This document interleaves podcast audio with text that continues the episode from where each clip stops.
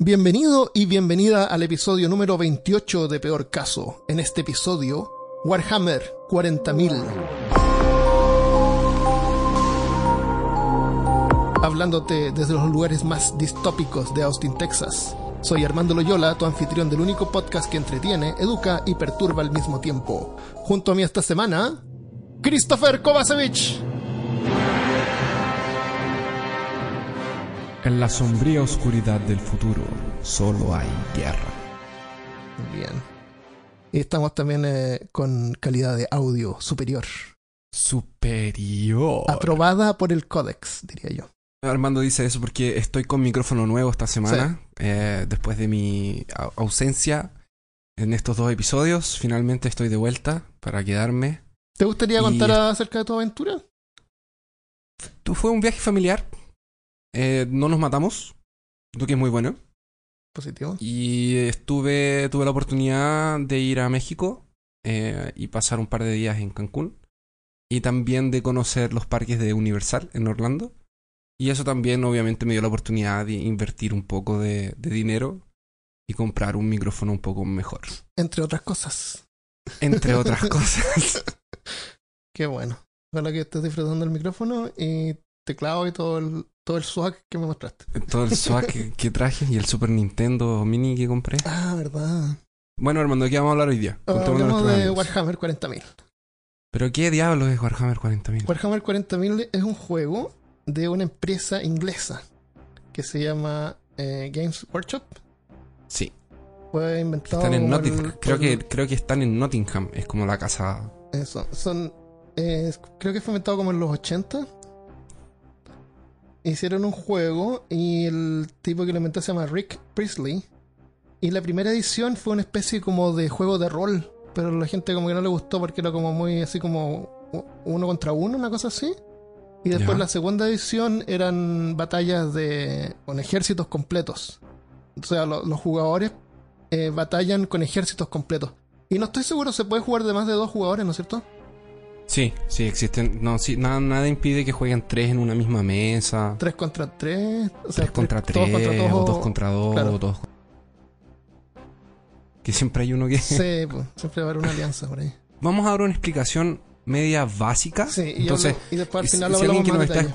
¿Cómo si alguien que nos está escuchando eh, que, que- que juega, que sabe de lo que estamos hablando, eh, le pedimos que tenga un poco de paciencia, porque muchos de nuestros auditores y muchas personas no saben que es un juego de Warhammer. Entonces, lo quiero explicar de una forma bien básica y vamos a ver si, si, si eso nos ayuda por lo menos para que tengan una imagen en la cabeza. Sí. Si están en el celular o están por ahí, coloquen en, en, en Google Marine, no, eh, coloquen eh. Games Workshop Sí. o, bu- o busquen O War- Warhammer. War de, de, de De guerra. guerra. y Hammer de martillo y lo suben a y, lo- lo- y van a ver ahí las figuras de lo, de lo que estamos hablando. Es básicamente jugar un Age of Vampire en una maqueta, pero en una mesa. Entonces tú, es- Claro. tú eh, tienes, tú compras tu, tu ejército, eh, ellos tienen valores en puntos, entonces un soldado de un ejército vale X puntos, un soldado vale de otro ejército vale X puntos, y los héroes especiales tantos puntos, y entonces eso da una especie de balance, balance. en el momento de crear los ejércitos, Claro. ¿cierto? Yo puedo ir así, Ya. por ejemplo, con tres marines y tú puedes tener un francotirador que a lo mejor eh, tres marines valen lo mismo que un francotirador. Eso, eh, ¿Eso para qué es? Para que cuando vayas a jugar, tú digas, no, vamos a jugar 700, 1000, 2000, 3000, ¿cuántos puntos vamos a jugar? ¿Para qué? Para que en la mesa yo tenga la misma posibilidad que Armando de ganar el juego. ¿Por qué? Porque tenemos la misma cantidad de puntos en mesa. Exactamente. Eh, Entonces, eh, imaginen un, un Age of Empires, un, un juego de donde tú eh, tienes que... pero sin recolectar recursos. No recolectas cu- recursos y Van tampoco eh, se tien- matan. Eso, tú ya tomas y colocas tu ejército listo arriba de la mesa. Entonces, Y son, son modelos de que tres, vienen tres desmontados. generalmente mide un- una figura normal. Eh, eh, eso sería como, como lo- el tamaño humano y de ahí hay robots más grandes, más grandes, más grandes y unas cuestiones que son Gigante. gigantescas. Entonces tú lo que haces es comprar esto. A, todo esto, no es el único juego que hay. Hay muchos juegos de guerra que se llaman War Games que tienen la misma, el mismo principio. Hay de Star Wars también. Está. Hay de Star Wars que va a salir sí. por la Fantasy Fly. Fantasy Fly eh, nos pueden mandar unas cajitas para que nosotros eh, promocionemos el juego. Existen juegos tanto de Star Wars como también hay juegos de... eh, se llama War Machine, otro súper conocido ahora que está saliendo. Infinity también es otro del mismo estilo. hay. Hay el Games Workshop incluso lanzó y lanza eh, jue- eh, uno del Señor de los Anillos, Mm. que es muy divertido. ¿Y qué haces? Compras tus modelos, en los modelos vienen en una matriz de plástico, tú los sacas, O- o son lo de- montas. Eh, ¿Cuál es el metal? ¿Pewtery? ¿Cómo se llamaría? Ah, no sé cuál es el petal. Hay, de metal, hay versiones que son metálicas y otras que son de plástico, pero es una, una resina que Christopher me contaba que es súper detallada y no pierde detalle. Eh, no, no vienen pintados, hay que armarlos y pintarlos. Los de Star Wars, por ejemplo, vienen listos, pintados. Pero esto le da como otra dimensión a este juego, que es la parte de armar y pintar. Como que uno Claro, expresa su hobby. creatividad, claro. Es súper entretenido. Y hacer las maquetas Porque- también del terreno. Es- y eh, tú tienes que montar tus maquetas y tu terreno. y, y, y es bacán porque eh, tú puedes personalizar tus marines. Entonces, no tienes que seguirte por un esquema de color o con una forma y tú les puedes cambiar la posición de los brazos Sí. y cómo apuntar para arriba, Y- para parece que en, la- en la- en las partes de plástico vienen extras, cosa de que uno los puede como También personalizar más todavía. se, se llaman bits. Claro, Lo que sobra se entonces- llama bit. Claro, entonces mi, mi caja yo la armo de una manera, eh, Christopher la arma de otra y se ven distintos. Genial, Sí, es genial. A mí sí, me, es me genial. dan pero muchas ganas de pintar y hacerlo. Y, y, si, y de hecho, si, a ti, si tú quieres modificar tu personaje o, o tu ejército, Mm. o una figura específica. Yo, yo tengo amigos aquí en Brasil que son pero fenomenales para, para hacer modificaciones, para personalizar y para pintar también. Vamos a dejar algunas fotos en, el- en la página peorcaso.com. A ver si eh, Christopher se consigue algunas. Yo voy a mandar algunas que, que conseguí acá, que fui a una tienda que hay aquí que se llama Dragon Slayer. Eh, tiene unas figuras súper lindas. Eh, Entonces, el, el otro aspecto del juego que es fascinante es el lore, es la historia del juego. Oh, es muy rico. Este juego salió en el 80 y de ahí han seguido saliendo libros y manuales. No, y hay millones de libros, creciendo. literatura y es no, y juegos, hay muchos juegos de para, para computador, Hay para PlayStation computador, también. Pero, pero no hay ningún juego de computador que sea así como RPG de, de verdad. Son como todos de combate. Sí, sí, son Falta como un, todos de como un, un MMO. Parece que esta Hay juegos empresa es como también bien, de, bien de, de Warhammer. Parece que Games Workshop es como bien conservador en ese sentido. De... No, lo- los tipos de, de O Games una- Workshop, y espero que no me estén escuchando, eh, son súper complicados con ese tema. O sea, eh, súper no, existe no existe otra compañía que haga cosas parecidas. Son peores De que hecho, los Nintendo. procesan. Entran, eh, sí, y entran con, con abogados, con equipo de abogados al Ah. tiro. No hay Yo película ya, ya- buena. No hay película. No, no hay película. Hay algunas O animaciones. sea, no, no que la gente ha hecho son más o menos buenas. Pero entonces, eh, hablemos un poco de la historia. Yo tengo como un resumen que hice. Sí, vamos a hablar un poco de la historia. Va a ser una pincelada. Si ustedes Sí. quieren más información, siempre está Reddit, siempre está Wikipedia. Y creo que hay un Wikipedia especial de, de- de Warhammer. Sí, hay como tres. Vamos a pasar, les vamos a contar a, a gran, a gran, gran, gran, gran, va a ser una pincelada muy suave, Sí. porque realmente tiene mucha historia. O sea, tiene, tenemos que pensar que es, es- es un juego ambientado en el año 40.000. sí. Son 40, son 38, son cuánto? 38.000 años en el futuro. Sí, sí. Entonces pasaron muchas cosas, ya, exi- ya pasaron cosas, muchas cosas. Sí. El, ya, eh, entonces cuento lo que tengo escrito. Sí, Ya, sí, tú, vamos. tú interrúmpeme cuando quieras nomás para agregar más. Bueno. ¿ya?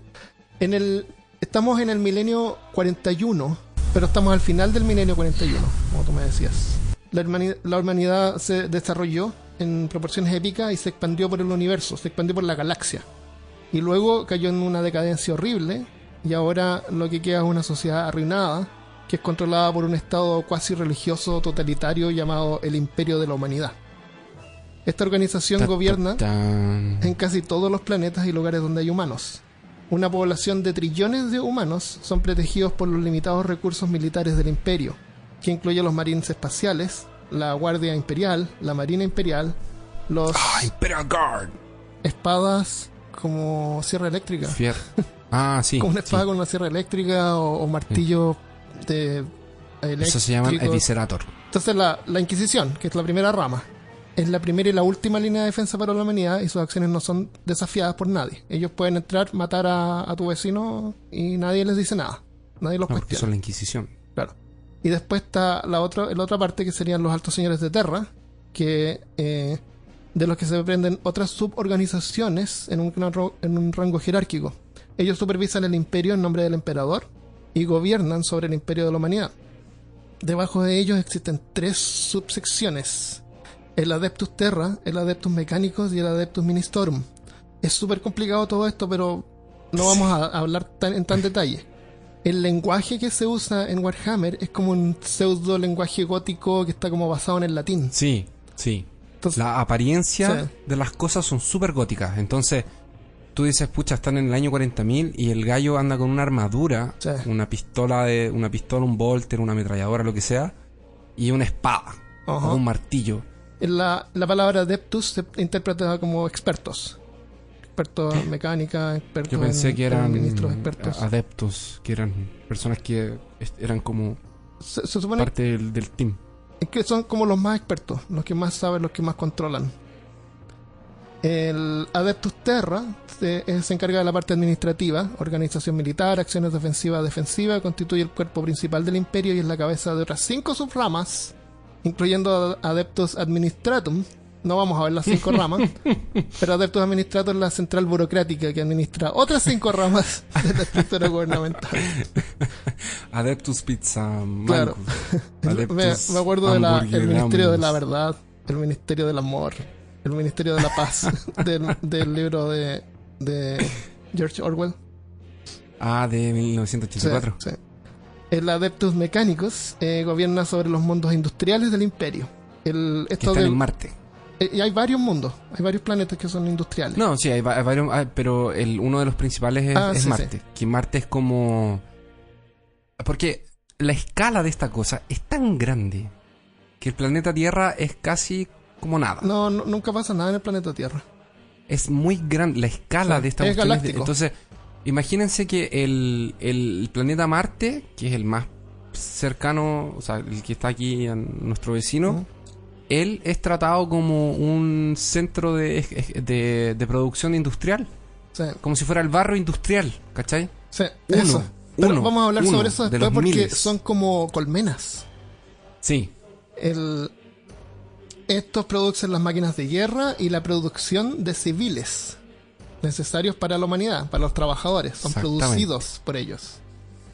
Sí. Y tienen el mayor conocimiento técnico.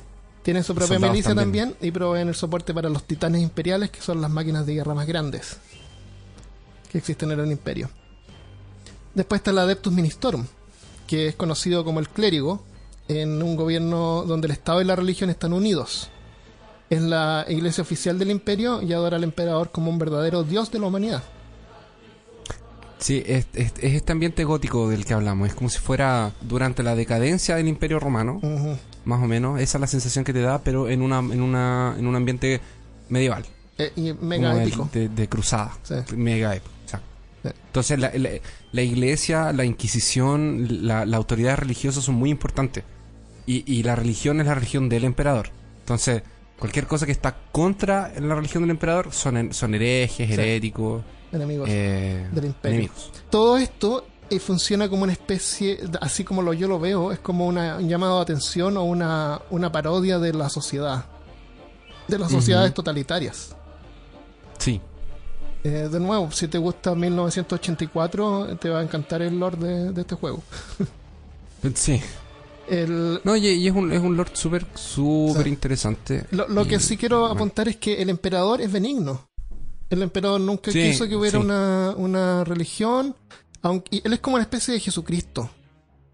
Es se supone que el emperador es inmortal. Sí. Y se supone que el emperador está vivo antes, como 8000 años antes. El- se supone que la figura del emperador nació como 8000 años antes de la humanidad.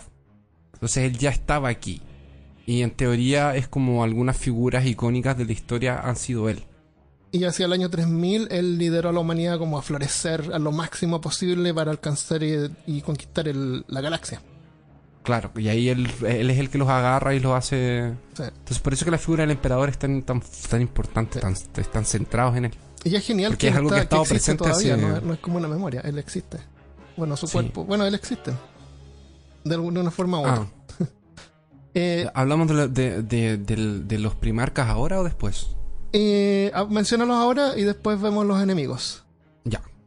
El emperador entonces tiene sus tiene su el Astra Militarum o la Guardia Imperial, que es el ejército de humanos, de humanos normales como, como, como tú y como yo. Y De también tiene los super sol- también tiene sus super soldados. Sus super soldados son los son eh, los marines espaciales, que son humanos genéticamente modificados con más órganos, con órganos distintos Ah, ¿sí? y con, más- con- sí, Y también son ellos grandes. tienen más pulmones más- y son mucho más grandes y bueno. Y, y- para conducir Tienen, a sus tienen un capítulos estómago para, para postre. tienen un estómago para postre, exacto. Eso, eso mismo, hermano. Eso es importante, sería un, un meta, meta humano. un método humano. Dentro de los marines, bueno, cuando hablemos de los marines espaciales, mejor hablamos de, de, de las Sith. Pero el emperador, entonces, para conducir a sus ejércitos, a sus capítulos de marines espaciales, eh, la- bueno, para conducir a los marines espaciales, creó eh, a sus hijos, que son los primarcas. Los primarcas son especies de clones del emperador, pero con un, un nivel de poder un poco, un poco menor. Y, y creo que eran como. No me acuerdo cuántos son ahora. Menos de 5, Pero son bastantes. ¿Ah? pero menos de 5. O eran No, no, son- no, los primarcas son, son. No, los primarcas son como 20. Ah, ok. Y cada uno de ellos tuvo como una pequeña diferenciación de, de, de otros. Entonces, estos, estos primarcas son su- sus generales, son. Era la gente que, que, Él podía que confiar. cuidaba de, sus de sus marines espaciales. Entonces, en un punto habían tantos marines, tantos marines, tantos marines, que hubo un- una, una guerra civil y uno de los primarcas se rebeló y quedó la escoba. Y los primarcas desaparecieron por millones de años. Hasta que empezaron a, a despertar de nuevo y a aparecer de nuevo y salir de, de como su, de donde ellos estaban. Que de hecho hay algunos que algunos modelos de primarcas que han, que han salido ahora, en estos últimos años. ¿Y el, el modelo del emperador se puede usar en Warhammer 30.000? No existe. Ah, yo lo he visto fotos, es inventado entonces. Sí, ese de ahí Ah. no es de la compañía, Ah, ok. de la Games Workshop. Fue dirigida por uno de sus hijos que era Horus, Sí. y ese periodo de tiempo se conoce como la, la herejía de Horus, de Horus Heresy. Sí. Eso también es una cosa interesante, tal vez más adelante podríamos hablar del año 30.000. Pero bueno, continuamos. Ya. Bueno, todas estas fuerzas armadas que existen, ¿para qué? ¿Contra quién pelean? Pelean contra eh, varias fuerzas. Entre ellos están los sinos, que sería que sería pronunciado como senos, porque es como de xenofobia. Me O como yo. chenos. En chenos o chinos le dicen en Brasil. Los chinos. No, aquí le dicen chenos. Como, claro, porque pronuncian la X como CH, como chucha. Eh, sí. pero sería sen, bueno, senos, chenos. Entonces están eh, los Eldars, que son como elfos, Dark Eldars. No son como elfos, son, son, elfos. son- ah, son elfos, ya. Son, son los elfos. Ya. Están los orcos. Ah, una descripción cortita de cada uno. Sí, hablemos un poquito, solamente un poco. Los Eldars son arrogantes, como elfos, creen que ellos tienen el derecho a dominar la galaxia. Y creo, Como los elfos. y creo que están en- como en extinción. Están como de salida. Siempre están en extinción, siempre. es una cosa que es, es- lo que yo trataba de decir al principio. Es una, es una sociedad decadente y todo siempre está en extinción. Ah, pero, pero no, es la a diferencia de, los- de los tiránidos, porque los tiránidos eh, están Ah, no, apenas eh, haciendo una entrada a nuestra galaxia. Y, y con las mínimas fuerzas que han entrado, son capaces de destruir mundos completos. Tiránidos Sí. son como, como especies de monstruos que pelean así, más que como en forma organizada, lo hacen como por... eh, eh, Los tiranios son una raza colmena Sí. que ellos tienen eh, ciertas mentes y en Starship Troopers claro, para como quien, los monstruos quien vio la película o que leyó la- el libro es más o menos eso es Sí. una mente que son varios tipos de monstruos Sí. Y, Esos y como está el otros A de los bichinos chiquititos que corren. Y hay otros que Y no, vuelan. y- no andan con... Ellos llegan en cometas, parece. Ah, sí. Ellos no andan vestidos ni nada, son como animales. Lo, lo cual lo puede hacer más aterrador todavía. Porque los Eldar son, son... como mini dinosaurios. Claro. Insectos. Los reptiles. orcos son eh, salvajes, Orcs. súper ter- territoriales, combaten a los humanos en sus bordes. Estos son como bien ya básicos y son típicos orcos verdes. Y, Sí, son el, el orco. Es como el orco padrón. pero, es- pero ellos tienen igual la capacidad de armar y hacer naves espaciales. Eh, eh, eh, es nivel. muy gracioso porque, por ejemplo, agarran. Los orcos son, son desastrados. Los orcos son como al lote. Entonces, por ejemplo, agarran meteoritos y los transforman en sus naves, Ah, ya, ya. Que es como se transportan. Entonces se tiran a, una- a un planeta. Ah, se tiran y- ok, así llega. Entonces, y, los orcos. eh, y los orcos lo otro que tienen es que nacen por esporas. Ah, ok. Son esporas. Y de ahí aparecen orcos. Más parecido a los orcos de Tolkien que nacían bajo la tierra. Claro. Y los orcos son. son verdes. la son verdes, sí. porque el- el- los humanos le decían color- los, los, los piel verdes. Que son los como. piel verde. Y ellos andan también con pistolas. se roban las pistolas de los, de los, de los marines. Tienen sus máquinas de guerra. Sí, se eh, agarran los tanques de ellos. Pero es como todo cayéndose a pedazos. Sí. Como mal armado, mal hecho. El, de ahí están eh, los Necrons. Son muchos. Son muchos. Los- demasiados. Los Necrons o los orcos. Orcos son. de- los necros también. Son demasiados. Los, los Necrons son como híbridos alienígenas mezclados con máquinas que se supone que eh, por un milenio estuvieron como dormidos y ahora están como despertando y quieren conquistar la galaxia porque creen que les pertenece. Sí, los Necrons fueron una, una raza que luchó contra como los con, con la- una de las primeras razas de la galaxia que al principio del tiempo su tecnología es como absurdamente avanzada y ellos casi destruyeron la galaxia entera. Wow. No dejaron casi nada sin, sin ser destruido. Y se fueron a dormir. Y se Ah. enterraron. Y ahora empezaron a salir. Y, de- y después al final están los Tau, que son como los más...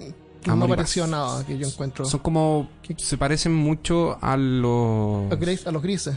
Ellos se parecen harto a los Protons. Físicamente. De StarCraft. Ah, ok. Y se parecen harto también al... ¿Hay cachado al...? Son como pescados. ¿Hay cachado ¿son medio a... a... No sé si son medio... No, creo que no. Son como azules. Son súper inteligentes. Su tecnología son, es muy y son avanzada. como bien limpiecitos, es como una... O sea, Sí. todo está como bien hecho, está nuevo, está Sí. operacional. No, no y son los que usan mechas. Son los que tienen las, mejor, las mejores armas. Ellos serían, Tecnológicamente son los más avanzados. serían como los que a lo mejor podrían reemplazar a todo el resto en el futuro. Sí, y físicamente ellos se parecen con em, este gallo de, de, de Hellboy, el que es un hombre pez. Ah, sí, parecía eso, con ojos grandes, redondos y negros y oscuros. Entonces, es así como... eh, ya, entonces están eso. Después, aparte, esos son los senos. Que es básicamente, como tú decías, todo lo que no es humano. Todo lo que no es humano. Y después está el caos. Aparte de las razas que conforman Tan, los senos, tan, hay una fuerza tan. mayor, que es, es la más temida sobre todo lo demás. En- es un término genérico, el caos es un término genérico para describir a las entidades más oscuras de la galaxia. Y aquí es donde tenemos que hablar del warp, que corresponde Sí. a demonios y horrores que existen en el warp, que es como otro plano en el espacio. Es como una dimensión de pura energía mágica. Ah, porque eso hay que aclarar, en este universo existe la magia. Existe la magia. No solamente los psíquicos, porque ta- también existen los psíquicos. Sí, los psíquicos sí. que, que tienen poderes. Con- y controlan las mentes, confunden a los enemigos. Y también tienen magia. el existe es, es como que He-Man se hubiera inspirado en esta en este universo y es como esa He-Man es como es como tecnológicamente avanzado ¿te acuerdas? pero Sí. también existe la magia Claro. pero no abusan de la magia porque la magia corrompe ¿no es cierto? De hecho, en el Imperio los, em, los, los psíquicos no son muy bien vistos, la verdad. pero los son Marines pero como son no- necesarios Los Marines no sí, Sí. son necesarios. entonces en este sentido el warp está como súper inspirado en el universo de H.P. Lovecraft diría yo Sí, sí, totalmente. El, otros nombres del warp son eh, Ep- Epirian y Inmaterium. El, el, el Warp se parece. eh, los gallos que hicieron Doom se basaron mucho en el Warp. Ah, Así, de nuevo, quien nos está escuchando y sabe del lore y sabe y entiende, no, fi- no, no, no, no, no, no se sientan ofendidos. Estamos tratando de simplificar las cosas para la gente que jamás ha escuchado hablar de, de Warhammer 40.000. Sí, no, y yo también voy a aclarar que yo no soy ningún experto. Yo investigué todo esto y aunque jugaba antes un poco, eh, la parte de lore es como nueva también para mí. Y Christopher es como más, más experto en esto. Yo sé un poco más porque mis amigos Eh. saben mucho y yo, pero yo tampoco soy un, un- un erudito en, en- en esto. Hay mucho más y demás que a lo mejor no estamos cometiendo errores. Pero para, para resumir, el Warp Es como, es como, es con lo que yo te decía, es como el infierno del sí, Doom. es como el infierno del Que Doom. agarraban eso. es como el Nether del Minecraft. Porque en Minecraft, eh, por si tú no sabes, el Nether es como otra dimensión que uno puede hacer un portal y se, y se como que entra en esta otra dimensión. Esta otra dimensión es un octavo, aunque es infinita, es un octavo del mundo real, del mundo superior. Es un octavo. Entonces yo puedo hacer un portal aquí, eh, entro al Nether y del Nether hago otro portal, camino así, por ejemplo, no sé, por 100 metros, hago otro portal, salgo por ese portal y voy a ver, eh, voy a haberme teleportado en esa misma dirección eh, 800 metros. Y de hecho en Mm. Minecraft se usa el Nether para viajar a lugares lejanos. ¿Y en el Nether hay algo malo? Sí, ¿Como muchas cosas malas. Es, Ah, es peligroso también y es, es como es, está basado, yo diría, en el warp. Pero es un lugar donde uno puede caminar. Eh, hay, hay monstruos, hay fortalezas, eh, hay cosas que se encuentran que son necesarias para poder ir al, a, a otra dimensión más que hay. Eh, hay un montón de cosas. El warp es como una es como una zona también de emoción, porque las emociones humanas alimentan también a, a los horrores del warp. Sí, sí. Pero fuiste tú el que te metiste a eso. Tú te comprometiste a salir al espacio por la gloria del emperador y a reclamar lo que era el imperio humano. Déjame te explico el proceso normal de un viaje por Warp, para que tengas en cuenta. El capitán anuncia que se prepare la nave para una expedición por Warp, entonces 12.000 esclavos que nunca han salido al exterior de sus áreas de trabajo comienzan a paliar toda clase de combustible duro incluyendo los cuerpos de los otros trabajadores muertos en un horno masivo, como un señor de fusión brutal o algo así. Luego un campo de pura mierda psíquica envuelve a la nave, protegiéndola. Y los pobres trabajadores que están adentro de este huevo gigante de metal comienzan a gritar en agonía por recaídas mentales de lo- que ya habían pasado anteriormente. Mientras tanto el capitán, desde la seguridad de su área de comando, prepara una ruta por el maldito Warp. Y el Warp es un océano de emoción pura, en donde seres innombrables descansan y no hacen más sino joder con la humanidad y con los seres inteligentes por, por el solo hecho de que existen. Y nosotros los, em- fuimos los que los creamos. Pero bueno, luego la nave ya inicia el proceso de viaje que abre paso por la miasma de lo que se puede llamar el infierno, si es que no tienes imaginación. Rézale al trono sagrado del emperador que el astrópata o navegador psíquico no se pierda, no se le explote la cabeza como una piñata humana, o no sea poseído por un demonio. En serio, si los escudos del vacío parpadean por un segundo en esta nave de 8000 años de antigüedad, la cual honestamente no creo que nadie entienda cómo funciona la cosa, estaríamos a peligro de que se entraran demonios hechos de puros actos de violación personificada y limoncito y sal también encima, los cuales se arrastrarían a nuestra realidad para cometer cosas que no se pueden imaginar.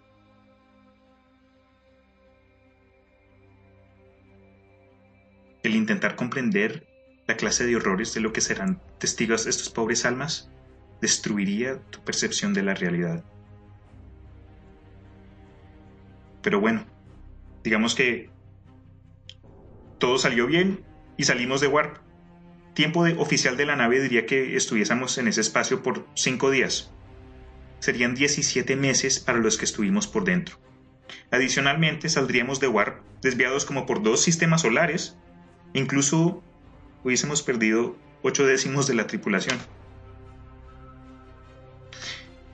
Y Para todo esto, el capitán abre una botella de su cerveza Jerick antigua en celebración con sus eh, administradores, capitanes y su tripulación primaria para celebrar un warp exitoso.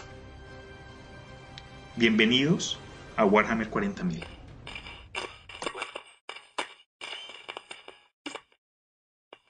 libros del Warp están divididos entre cuatro dioses del caos. Y estos son las entidades más poderosas y horripilantes del Warp. Está Korn, el dios sangriento, brutal, asesino. Se alimenta de la rabia y el combate cuerpo a cuerpo. Sus seguidores usan armas cuerpo a cuerpo. O sea, en el Warp hay lugares donde uno puede como aterrizar y caminar, ¿verdad? Sí. Es como otro universo, como otra galaxia. Sí, Eso, eso hay que justo. que esta- estas naves espaciales de humanos son como unas catedrales gigantescas Sí. que surcan el espacio y el tiempo. Y, y tienen 8000 años de edad. Son antiguísimas. Wow. Porque es todo viejo. Ah, sí, pues no hay, todo- no hay, es todo no hay antiguo. desarrollo nuevo, sí. No hay desarrollo nuevo. Es como si fuera Star Wars. Sí. No, eh, incluso en Star Wars hay, hay desarrollos nuevos. En cada película vemos cosas nuevas. Acá todo es como repararlo y tratar de que siga funcionando. Sí, ellos usan equipamiento que tiene 10.000 años. ¿cachai? Sí. Armaduras de Marines que son antiguísimas. El, es Korn, el, el dios como más de... Lo- los seguidores usan armas cuerpo a cuerpo porque les gusta eso como pegar en directo. No, no usan nada a distancia.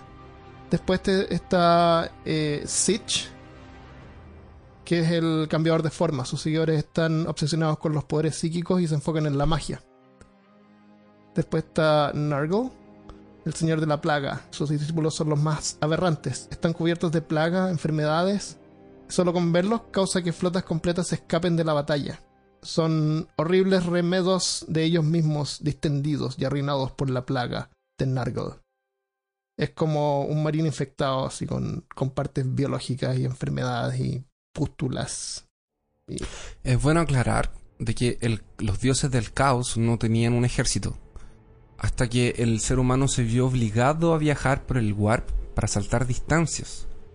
Y en esos viajes por el warp, como el universo era muy grande, que los dioses del caos empezaron a, influenciar al- algunos y capturar también en naves de marines completas. Y una Sí. nave de marines tiene 30.000 marines adentro, una cosa así. Entonces los corrom- Y son marines de, de 10.000 años atrás. Porque los marines que se entregaron al caos, principalmente se entregaron en la herejía, la herejía de Horus, que fue para el Ah, año y siguen 30.000. vivos desde entonces. Hay la, la- eh, sí, la mayor cantidad, pero hay constantemente marines entregando. Sí. O sea, ya hay súper pocos marines. Se supone que ya hay súper pocos marines.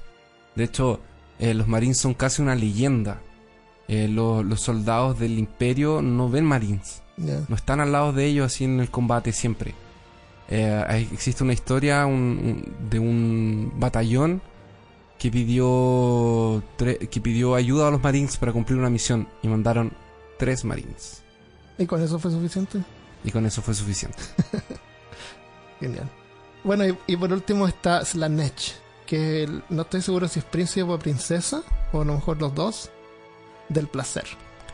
Slanesh es princesa. Sus seguidores se deleitan eh, con el goce y la sensualidad extrema, autosatisfacción y torturando a sus enemigos hasta destruirlos en formas inhumanas a través del dolor y la demencia. Claro, ellos se hacen cositas, es como sadomasoquismo. Sí. El... Y, y eso, como tú dices, lo más temible del, del caos es que corrompe a la gente. La gente la- los humanos se, se vuelven. Y también eh, ellos pueden corromper otras razas, a los sinos también. Eh, no sé.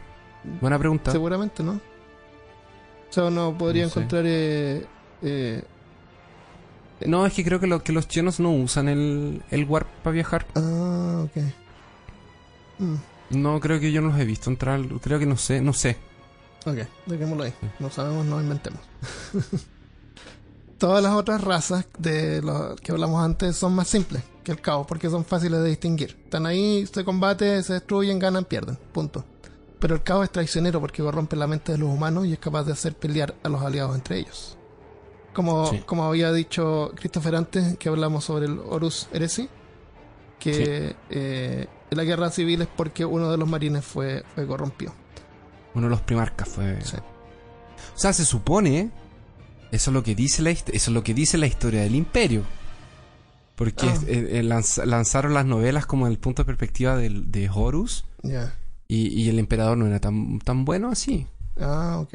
Puede ser. Ah, no, hay, hay, hay, un, hay, un, hay un drama ahí, es, es- es genial. Eh, porque le dieron otra perspectiva al, al caos. O sea, no al caos, el caos, el caos es mal. Porque sí, los dioses del caos son, son malos. es como el vicio. Pero la herejía de Horus ya no quedó tan. No, no era así como tan. Blanco y ah, negro. al revés. Claro, no, no fue tan blanco y negro. Eh, eh, hicieron un buen trabajo. Ellos tienen súper buenas novelas. La literatura, generalmente tienen buenos escritores. Hay, hay unos gallos que tienen unas novelas muy entretenidas. Genial. A lo mejor Yo las recomiendo. Búscate alguna que te guste y la podemos sugerir y dejar en, en la página. Bueno, percaso.com. El status quo, que es como estamos ahora. Estamos al final del milenio 41. La humanidad no es una raza avanzada en la, en la galaxia. No somos ningún tipo de luz de esperanza. Aún así, la humanidad es extremadamente poderosa. Pero sin embargo, en un imperio decadente que, gracias a desastres, eliminación de información y propagación de la, de la religión, los nuevos avances tecnológicos son súper raros y la rutina, como dijimos, es normalmente mantener que las cosas sigan funcionando. sí, y todo gira en torno al imperio. Sí. Y todo gira en torno a la guerra. Entonces, humanos son producidos para. eh, los humanos son producidos para, el, para la guerra. Y, el- y los todas esas recursos fuerzas, están todos enfocados para guerra. todas esas fuerzas son, eh, son como capaces de mantener los bordes protegidos, más que nada. No hay poder como para, como dijimos, estamos al final. Es como, es, es como el cayéndonos de un abismo y aquí es el final de la humanidad, tal vez, o tal vez no. Eh, no hay, no es raro que mundos se pierdan por desastres naturales, ataques de senos y otras veces pasa que cuando soporte logra llegar al planeta, ya encuentran todo quemado y, y perdido. Exterminatus. Y como si esto no fuera suficiente, la, hay burocracia, peleas entre facciones y políticas y peleas No, políticas claro, dentro del mismo imperio, dentro del mismo imperio existen peleas y, y cosas por el estilo. Y eso hace que cualquier oportunidad de progreso se pierda. La, para una persona que vive en un de estos como planetas colmenas, que es donde producen, eh, las expectativas de vida son, no sé, pues 20, 30 años, tal vez menos. Máximo. El viajar así fuera de las ciudades es súper peligroso. Eh, es peligroso físicamente, pueden haber gases tóxicos, qué sé yo. Eh, monstruos, senos que pueden haber. Básicamente cualquier cosa te puede matar. En el dentro de la ciudad, eh, andar por ahí también es peligroso porque hay bandas, el- la misma policía que se supone que te tiene que proteger, a lo mejor hoy día te protege, pero mañana te roba. Sí. Es terrible. Sí. La gente que nace no, no conocen a sus padres, son separados. El, de acuerdo a sus características genéticas también pueden eh, Los cambiar que como nacen de forma como natural, porque la Claro. mayoría están producidos en fábrica. Ah, son producidos en fábrica. Sí, yo, por lo que yo entiendo, hay un, hay, es Puede como. Matrix, así. Lo- los navegantes, que son estos que son, tienen como hartos poderes, poder psíquico. Claro, y lo otro que decimos es que muchos son sacrificados para que el, para mantener el Astronomicon vivo. Así que nacen, se producen y los matan. Así tal cual. Sí. A, a los psíquicos. Los, na- los navegantes que son también psíquicos, ellos tienen un- unos genes diferentes. Hace que tengan como un tercer ojo que después cuando maduran pierden la vista. Y ellos, eh, hay tan pocos que, que sus genes ya están como... De nuevo la palabra esa que buscaba el otro día. Eh, inbreed. Desapareciendo. Inbreed, no, inbreed, cuando lo- los cruzan entre ellos mismos y ya como que la, la calidad se pierde. Cuando los perros, viste que los perros de raza tienen problemas genéticos, porque, Sí, Porque porque, no tiene no tienen variedad genética, sí. bueno, pero se entiende. El, eso, el, hay unas unidades que a mí me gustaría que habláramos, que los que más me gustan son los Dreadnoughts. El, hablemos sobre los Dreadnoughts y después hablemos sobre cómo se juega. esto. Hablemos sobre los net. Ya, no tengo nada preparado. Vamos a ¿Quieres hablar, vamos a hablar, so- vamos a hablar sobre los Dreadnought porque a Armando le gustan los Dreadnought. Y si, y si a ti no te gustan los Dreadnought o querías escuchar de otras razas, no lo vamos a hablar y no lo vas a escuchar. hablamos no de hoy varios. y no en este programa. Claro, hablamos Porque de los Armando Marines. quiere hablar de los Dreadnought. Ah, ¿tú quieres mencionar sobre los Marines que tienen esta semilla que se, no, se pueden Ah, bueno. eh, es lo siguiente. Los, como nosotros estamos diciendo, los Marines son, eh, entre comillas, seres humanos. que miden como dos metros y medio, una cosa así. Como tres metros. Eh, como tres metros son, eh, son humanos que fueron modificados. Son humanos que pasaron por cirugías y que se les implantaron otros órganos, se les implantaron más, por ejemplo, se les pone... Creo que ellos tienen tres pulmones, dos corazones, una cosa así. Y ellos además de eso tienen un, un- una semilla del emperador, que es como... es un órgano que los hace distintos, los hace especiales. Que los hace lo que ellos son. Entonces, que les da más fuerza, más resistencia, más inteligencia. Y, y- y lo- los hace vivir por muchos, muchos, muchos más, muchos más años. De hecho, 200, 300 años viven. eh, no, mm, creo que más incluso. Creo que bien más. Entonces, ¿qué hacen? Cuando un marín se muere, por guerra, por lo que sea, creo que de hecho de viejo nunca se alcanzan a morir, siempre se mueren como en una batalla. Eh, después recogen los cuerpos y, y, y este y esta semilla, esta seed, creó otra semilla en el cuerpo de él. Entonces los eh, lo- rescatan el cuerpo, sacan las dos semillas y con eso pueden hacer dos marines. Y después esas dos semillas van a ser Claro, Pero a veces Cuatro. puede pasar que un marín, cuando, cuando está herido de muerte en el campo de batalla, puede tener la suerte de seguir eh, trabajando para el emperador por cientos honor. de años más. el honor. El El honor, honor, no la suerte. de- es la- el, el- el honor. claro, de, de mantenerse en vida, entre comillas, y es implantado en una máquina de guerra llamada Dreadnought, Sí. que también le dicen como el... eh, ¿Cómo se dice? Coffin. Eh, Es un, un sarcófago. un sarcófago caminante. Sí. El, Los dreadnoughts son básicamente un- una caja cuadrada con dos piernas y dos brazos. brazos armados. Brazos armados. Exactamente. Es como, se parece un poco al, al enemigo de, de Robocop 1. Sí, sí, de Robocop 2. De Robocop 2, Que se llama Robocop 2. el que era bueno para, el- para la droga. ¿Cuál? El Robocop 2. Se llamaba Robocop, Robocop 2. Es como Robocop versión 2. Y iba a reemplazar a El- Robocop. Y él era adicto Sí. a un... La forma de lo que lo controlaban era porque él era adicto a, un- a una droga. Entonces le decían, ya anda a hacer este trabajo y te damos droga. Y él iba y lo hacía. Y después le daban droga. ¿No te acuerdas? Tenía, ¿Había una persona dentro de esa cuestión? El cerebro, y la espina y los ojos. Acuérdate que después él lo saca, lo abre y le saca así el- la espina completa. Estaba vivo dentro de la máquina. Como pareció a un Dreadnought, pero en el, en el caso de Warhammer, el Dreadnought tiene el cuerpo completo conectado a la máquina. Sí. Y el, Y no pueden salir de ahí, obviamente. no pueden salir de ahí y ya no es como una vida normal, obviamente. No, la calidad de vida es, es pésima. Y la única manera en que ellos pueden descansar finalmente si el Dreadnought es destruido, pero son sumamente poderosos estas máquinas. Sí, son súper... Así que tienen que luchar entre varias, varias guerras para que finalmente pierdan el honor de seguir eh, trabajando para, Claro. para la humanidad. Trabajando para el emperador. Y esos son los Dreadnoughts. Y hay otras máquinas más grandes, están los titanes y, y hay otros que parece como un tren. Hay varias. También. Sí. Sí. Pero, pero son... Es todo exagerado. Es súper exagerado todo. Y- Y, lo otro es que esta es una, es una empresa inglesa y es como tan inglés todo este pesimismo de este juego. Porque Sí. no, por eso a lo mejor no ha pegado en Estados Unidos. Porque en Estados Unidos es todo como positivo, es como toda una lección del, del que el que trabaja duro logra salir adelante y, y como que el guerrero, el héroe al final hace algo heroico y salva a la humanidad. Acá no, no es así. Todo pesimismo y, y oscuridad y oscuro. Pero es entretenido porque es un juego también. Entonces hablemos más o menos cómo se juega.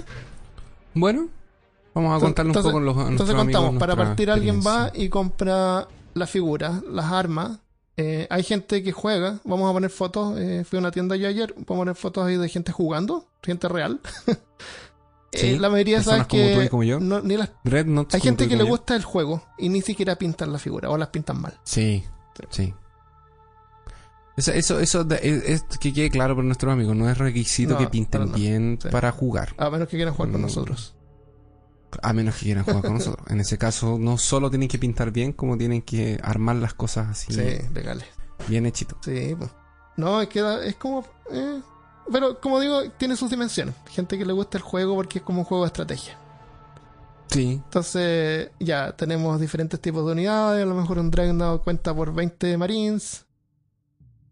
Y hay otros Marines que tienen mochilas que saltan, por ejemplo, o vuelan, pueden, tienen más movilidad, eh, pero pueden tener menos defensa. un, un- un escuadrón de marines es, es como. Un escuadrón de marines son, creo que 10 marines. Y son como. eh, Sí. lo que equivale así como a 20 guardias imperiales, una cosa así. Claro, y un escuadrón de. Marines de estos con, con mochilas son como 6, parece. Ah, sí, los, los, con los de Fast Attack. Y, son de claro, jump packs. Hay otros que andan como en unas motos. Hay unas motos también. Los marines tienen Eh, hay acceso tanques. a mejores armas, a tanques mejores también, a transporte. sí. Están los francotiradores que disparan de lejos. Esos son Eso. ridículos. Son muy buenos. Y, y así, bueno, los Tau, yo ya dije, tienen las mejores armas, la mejor tecnología, pero eh, para, para poder eh, eh, eh, simular una batalla, necesitamos algunas reglas, ¿o no, Armando? Para la física Literal- de ese mundo. Literalmente. Literalmente necesitas reglas. Reglas. O, o literalmente. cintas de medir. Necesitas cintas de medir, dados de seis caras. Si alguna, si quieres usar otro tipo de dados, no puedes, porque las reglas están para dados de seis caras. Lamento informártelo. Pero venden dados bonitos de Warhammer. Da- Venden dados muy bonitos. Eh, necesitas una, una, una mesa también, de 120 por 180, creo que es el. Sí, venden, eh, venden unos como. como. como tapiz, claro, como un paño grande que ahí simula una- un lugar natural, verde, un lugar. Sí. eh, eh, una nave, por ejemplo, con una nave corredores. también, sí. Entonces el- se puede como armar el terreno en forma visual o poniendo cosas entre medio o armando alguna Y maqueta. además, y además, y además de eso vas haciendo maquetas. Vas Claro. haciendo arbolitos sí. y la misma, claro, castillitos y. o- o depende.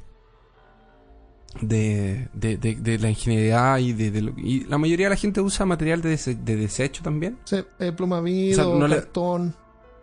No les vamos a mentir a nuestros amigos, o sea, es, es- es un juego que no es barato. No, es No, un hobby pero- que no es barato, pero es un hobby. Como cualquier otro es un hobby. hobby, Hay hobbies más caros también. Sí, obviamente. No es tan caro tampoco, no, no. Y, y también está este aspecto de los libros, los cómics, eh, los videojuegos. No, No, Y, y otra cosa, así, no es como por ejemplo en un juego de cartas, como Magic, que tú cada vez que sale una edición nueva tienes que ir renovando tu deck y lo que tenía para atrás pierde valor Ah, sí, sí, esto o, se igual, pierde. Esto aquí tú compraste tus Marines y tus Marines te van a servir eternamente. Solamente si tú los quieres vender para comprar otro tipo más Marines, O- otro, otro tipo de unidad. No, porque o- puedes decidir yo voy a jugar con senos. o jugar con O- o pero nadie impide que te quede con las cosas. Sí, entonces no. no en, en ese sentido, creo que es una inversión que a largo plazo queda mejor. Sí. Y, Y, y también mm, mantienen su precio, se pueden vender. Sí. Bueno, acceso en Chile hay, en Brasil es súper difícil encontrar y muy caro. Encarece mucho el precio, va para casi cuatro veces el valor. Especialmente porque Lo que todo es- esto viene de, de Europa. En Estados Unidos es fácil de encontrar. Entonces, nuestros amigos que nos escuchan en Estados Unidos, que sabemos que hay un, un par por ahí, les mando un saludo. Eh, ellos tienen acceso a, a ese tipo de cosas fácil. Cuando yo estaba en Orlando, ahora eh, fui a una tienda de cómics que tenían Warhammer. Entonces no es como tan difícil encontrar. Ah, lo otro es que eh, las pinturas que se usan son acrílicas. La pintura acrílica de, de Games Workshop es como súper... eh, es como más vívido el color, tiene como una textura de vinilo cuando uno pinta. Pero si uno quiere puede comprar pintura, cualquier pintura acrílica sirve. Sí, Más barata. sí, no, pinturas hay, hay No hay varias marcas de marca pintura. Sí, la marca Games Workshop es bien buena. No, no voy a decir que, que- que es la mejor marca, pero es muy, muy buena. Existen otras marcas de pintura como P3, Vallejo, Paint- Army Painter. En Chile, Artel, pero es como súper opaca, no es muy brillante. Igual sirve. Para, para la decoración sirve. Sí, pero la decoración está, está óptimo. Sí. Eh, ¿Qué más podemos...? Ah, bueno, entonces le estábamos explicando un poco. Entonces, como, como en todas las cosas, hay reglas. Y las reglas de este juego es casi como. eh, son, las simplificaron en octava edición, porque ahora están en la edición número 8, Ujú. la octava. Y eh, ya dije que era la octava, No, después de la séptima. no, no había dicho eso. Ah, ya. Entonces, después de la séptima vino la, la octava, la, la- la octava edición. Qué bueno que lo hicieron en forma correlativa. Sí, que, porque en una vez se les daba como en Microsoft. Sí, eso, como como Windows 9, Windows 8, Windows 10. edición, la séptima edición ahora vamos a, a- o como en, Sí. en iPh- como los iPhone, que el iPhone 7 Sí. y ahora el Eh, Igual no lo quiero complicar, pero Warhammer es parte de la edición 2. Que sería como. Oh. Porque la primera era como un juego totalmente distinto. Oh. bueno, Ok, ya, pero la 8. bueno, la 8 entonces. Eh, ellos simplificaron bastante el juego. Eh, cambió mucho de séptima para octava y fue un cambio que eh, la Games Workshop estaba con una política de no escuchar mucho a su comunidad. Eh, siempre hicieron más o menos lo que ellos querían y como que les daba lo mismo la gente. Y con, con, el surgimiento de otros juegos muy fuertes, que sí estaban escuchando a la comunidad, ellos se dieron cuenta que ya no tenían el monopolio. Y que sí, su idea es muy buena y sí, Warhammer es Warhammer. Y los marines espaciales son los marines espaciales. Pero que la gente estaba migrando. Estaba yendo a otros juegos también. Entonces empezaron a escuchar más a, la comunidad. Y como los empezaron a escuchar más, llegaron a la versión octava del juego, es la número 8, que viene después de la 7.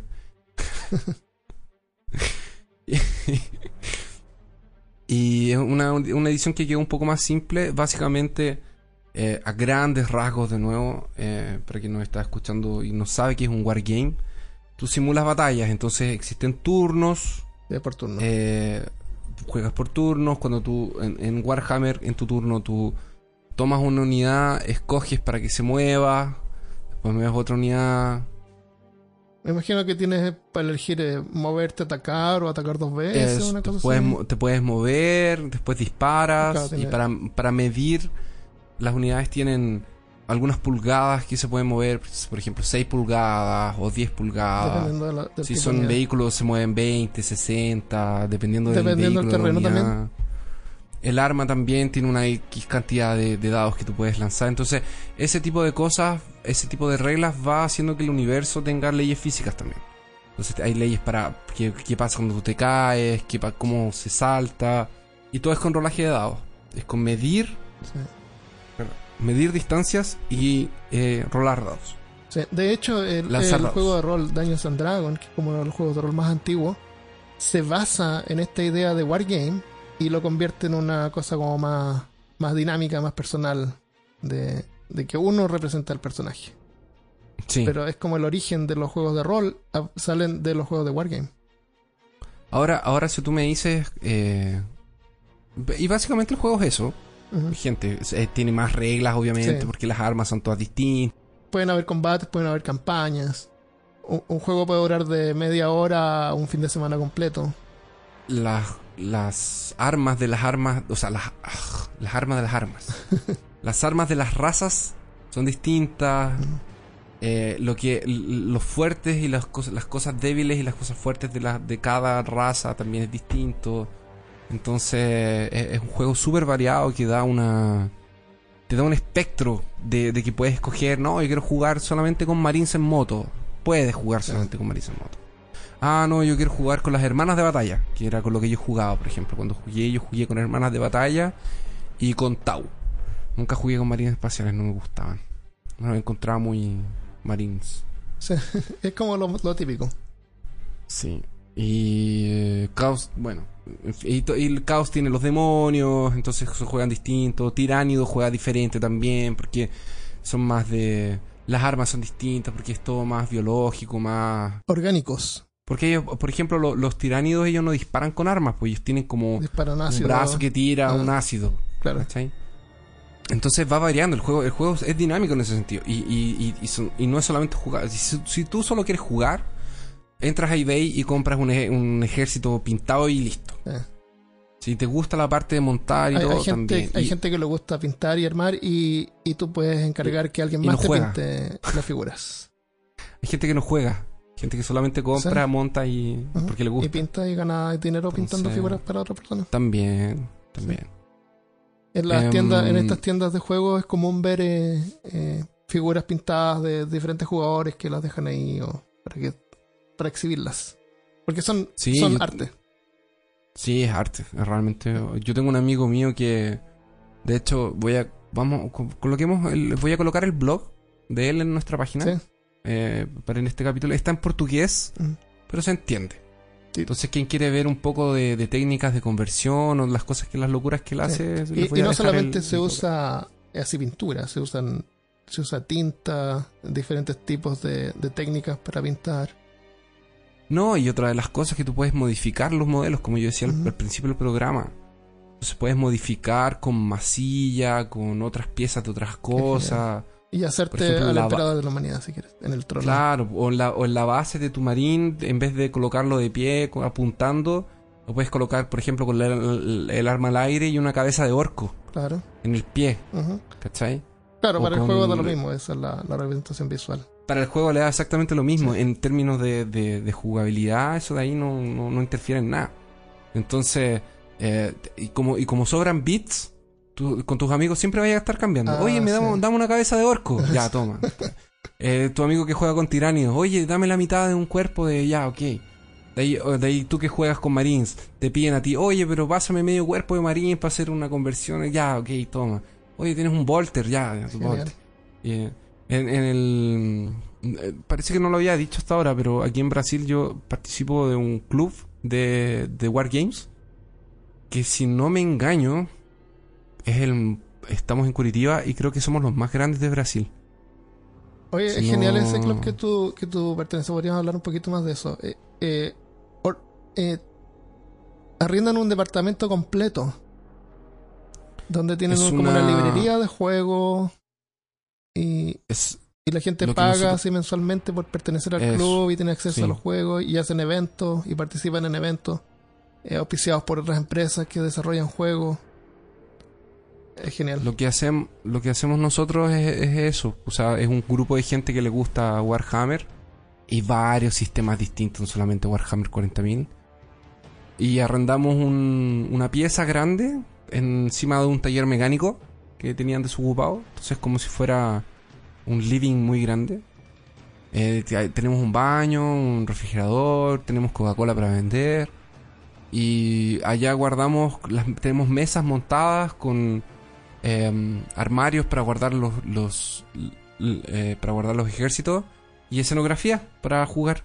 Y el club está abierto. O sea, hay llaves por ahí con gente del club.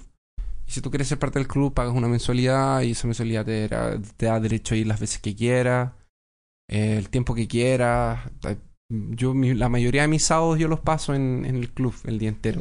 Porque incluso cuando no vas a jugar, te encuentras con tus amigos allá. Entonces, Así que si te interesa un- esto, a lo mejor encuentras una tienda y puedes contactarte con gente a través de Facebook o de, o de Reddit para encontrar otros jugadores en también, tu área. también.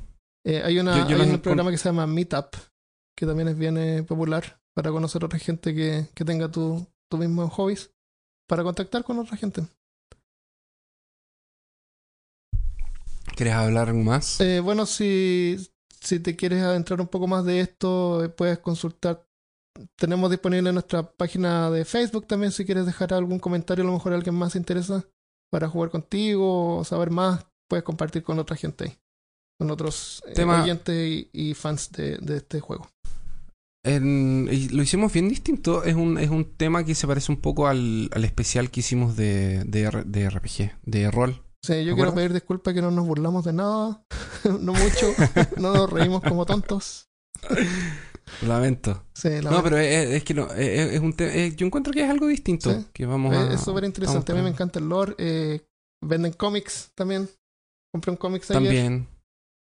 Y ah, bueno, Ahora, aparte de eso está el Warhammer buscando- 30.000 y está Warhammer normal, que es como más medieval, que Más medieval. para otro episodio. A- a- ahora existe Age of Sigmar también, que es Sí. otro. Ah, y también eh, será ese, pero hay uno que es como más como juego de mesa para dos jugadores, una cosa más, más chica, más concentrada. ¿Será eso que dijiste? Se llama Silver Tower. Sil- Ese, Silver. Tower. Y eso. Eh, en, en Steam tú buscas Warhammer y vas a encontrar como 20 juegos de Warhammer. Eh, sí. Lamentablemente no sé si hay alguno que sea súper bueno, porque parece, como dije, las empresas los dejan medio abandonados. Yo jugué bastante el Dawn of War, que es como si fuera un Age of Empires, Ya. pero bueno. un poco, se parece harto al StarCraft. Ya. Eh, um, ¿Algo más? Ya, eh, agradecimientos. Gracias. Agradecimientos. Bueno, espero que, como dijimos, este es un episodio más o menos distinto. Volvemos al inicio cuando grabamos con Christopher. Eh, se escucha mejor seguramente porque eh, Ah, tenemos micrófonos de buena calidad ahora. pero, claro. pero igual nos gusta grabar eh, con Cristian, Malca, Carolina y de repente traer otros invitados como Milko. Yo nunca he grabado con Carolina todavía. Vamos a grabar entonces con Carolina pronto. Eh, eh, Carolina, bueno, trabaja ya dos semanas en otra parte, así que a veces puede. Eh, queremos grabar un episodio con un amigo que vive en Alemania, que está seis o También. siete horas eh, adelantado, así que vamos a tratar de organizarnos para ver qué podemos hacer. Él es chileno, pero vive Sí. en Alemania. Entonces, tenemos varias ideas. Eh, vamos a seguir grabando eh, con Cristian, que es súper divertido también y le pone como otro, otro tono al, al- al, podcast. Cada uno tiene su personalidad y aporta. Así que em, vamos a darle las gracias esta semana a Néstor Ruiz, que nos dejó un comentario en Facebook. Dice, el mejor y más entretenido podcast en español de Spotify, bastante recomendado. Porque también eh, se puede escuchar en Spotify, que es una plataforma súper usada. Eh, esa es la gracia de los súper podcasts que... fácil de acceso. Sí. Y tenemos otro comentario interesante que nos dejaron en, en Apple Podcast, con dos estrellas. ¡Oh, no! Nuevo hicimos no. algo malo, parece. Es el retorno de los mensajes de dos estrellas. Pero al menos son dos y no una. Ah, bueno, podría haber sido peor. Siempre puede ser peor. Este mensaje es de Gata5. Dice, acabo de escuchar el último episodio y según la... Esto lo dejaron el lunes, así que se refiere al episodio de El, el origen, del, el origen del mundo. Dice, la historia contada es muy interesante, pero están hablando todos al mismo tiempo y tengo que rebobinar para ver si Nosotros no puedo entenderla. tiempo, como- para que ¿Tú estás hablando al mismo y- tiempo, Christopher? No, yo no Disculpa que te interrumpa con la mitad de mi que yo frase. Tengo que, yo tengo que aclarar que nosotros no hacemos eso de estar hablando encima del otro. Ya déjame terminar de leerlo. Dice, tengo que rebobinar para ver si No puedo sé por qué dice, insiste en eso de, de rebobinar. Para poder eh, para poder entender por todas las bromas que están haciendo. Insoportable, qué lástima. Ah, ah, ok. Lo cambió porque antes decía que si no supiera mejor eh, diría que son pendejos. pero está bien, mira. Ah, sí. Sí, pero ¿Lo cambió? lo cambió. A ver si cambian las estrellitas. Ah, yo- mira, yo yo, tengo, yo tengo el yo tengo el screenshot que dice que decía pendejos. Sí, pero da lo mismo, está bien. Mira, si no nos trata de ofender, yo aprecio a cualquiera que nos deje un mensaje bueno o malo, porque Sí, el hecho de darse el trabajo y el tiempo para mandar un mensaje, aunque sea malo, en no- realidad es feedback y sirve igual. Yo te digo, Sí, a nosotros nos sirve harto. sí, yo cuando estoy editando el podcast, eh, nosotros grabamos por pistas separadas. Por ejemplo, usamos Reaper o algún otro programa para grabar el sonido. Después los chicos me mandan a mí eh, todas todas su- sus grabaciones y yo las voy poniendo por pistas separadas. Entonces, entonces varias veces pasa de que alguien está hablando y alguien habla eh, al mismo tiempo. Yo puedo ir muteando esas partes. Y parece, por lo que discutimos con eh, los chicos, eh, se refiere a una parte que yo estaba contando algo y todos se pusieron a hablar. Y yo no muteé, no los muteé a ellos porque yo después repetí. Partí de nuevo con lo que estaba diciendo. Yo trato de que no, no, no cause problemas, pero me gusta que interrumpamos porque si no se pone fome. Es como ya, tú da tu discurso, habla de lo que tú vas a hablar, y ahora te toca a ti, habla y punto. ¿Me Sí, yo creo que aquí hay, hay- que hay primero, primero, de verdad, gracias por el comentario, porque a pesar de que me dijo pendejo, y no lo voy a no, olvidar si lo, nunca, lo cambié así que no cuenta. No importa, pero yo voy a comprar la, lo voy a hacer como que sí, porque que necesito, soy parte del equipo también. Probablemente tiene razón, porque si lo dijo en inter- está en internet debe ser verdad. Eso es lo que Todo lo que tú dices en internet queda para siempre. Y, em, y sí, a veces nos desordenamos harto, Sí. es verdad. Pero Armando trata de tranquilizar las cosas, pero como él decía, ese el hecho de que, porque cuando interrumpimos, generalmente son cosas que no teníamos planeadas y son cosas que, eh, cosas que pensamos en el momento.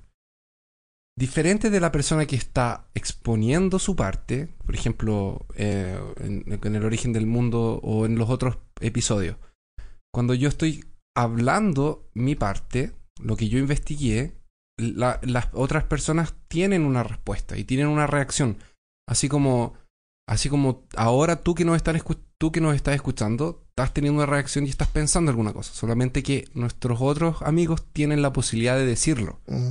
Y a veces eso es más valioso que yo simplemente hacer silencio, que todo el mundo haga silencio y que yo continúe hablando una cosa que yo ya sé No, y especialmente porque nosotros también eh, puedo repetir. representamos a los que nos están escuchando. De Pero no me interrumpas, Armando. ¿por alguien que dice algo eh, puede ser lo que estaba pensando una persona que está escuchando y es representado de Sí, manera. exactamente. Sí. ¿Cuántas veces no es- a mí me ha pasado cuando escucho podcast Sí. que yo pienso, Ajá, uy, era eso lo que yo estaba pensando? ajá, sí. Y de repente uno se queda con las ganas de que, ay, pero ¿cómo no le dijo? Y si eh, por alguna razón un tema lo encuentro súper interesante, está bien rebobinar. Por eso hay un botón para rebobinar en el podcast. Y lamento si es que a lo mejor se salió, se nos salió de las manos eso. En una de esas tiene problemas de, de déficit atencional y necesita... Gracias, gracias por el comentario. está Gracias. Espero Eh, que nos esté escuchando. Eso. Ya, muchas gracias por escuchar. Nos despedimos entonces. Nos despedimos y nos vemos la próxima semana. Adiós. Chao amigos. Ah, dennos feedback sobre este episodio, si les gustó o no, Sí, si quieren hablar de. Si quieren que hablemos de otros tema juegos. Disculpa que te. o, o no. Bueno, chao. Ya. Chao.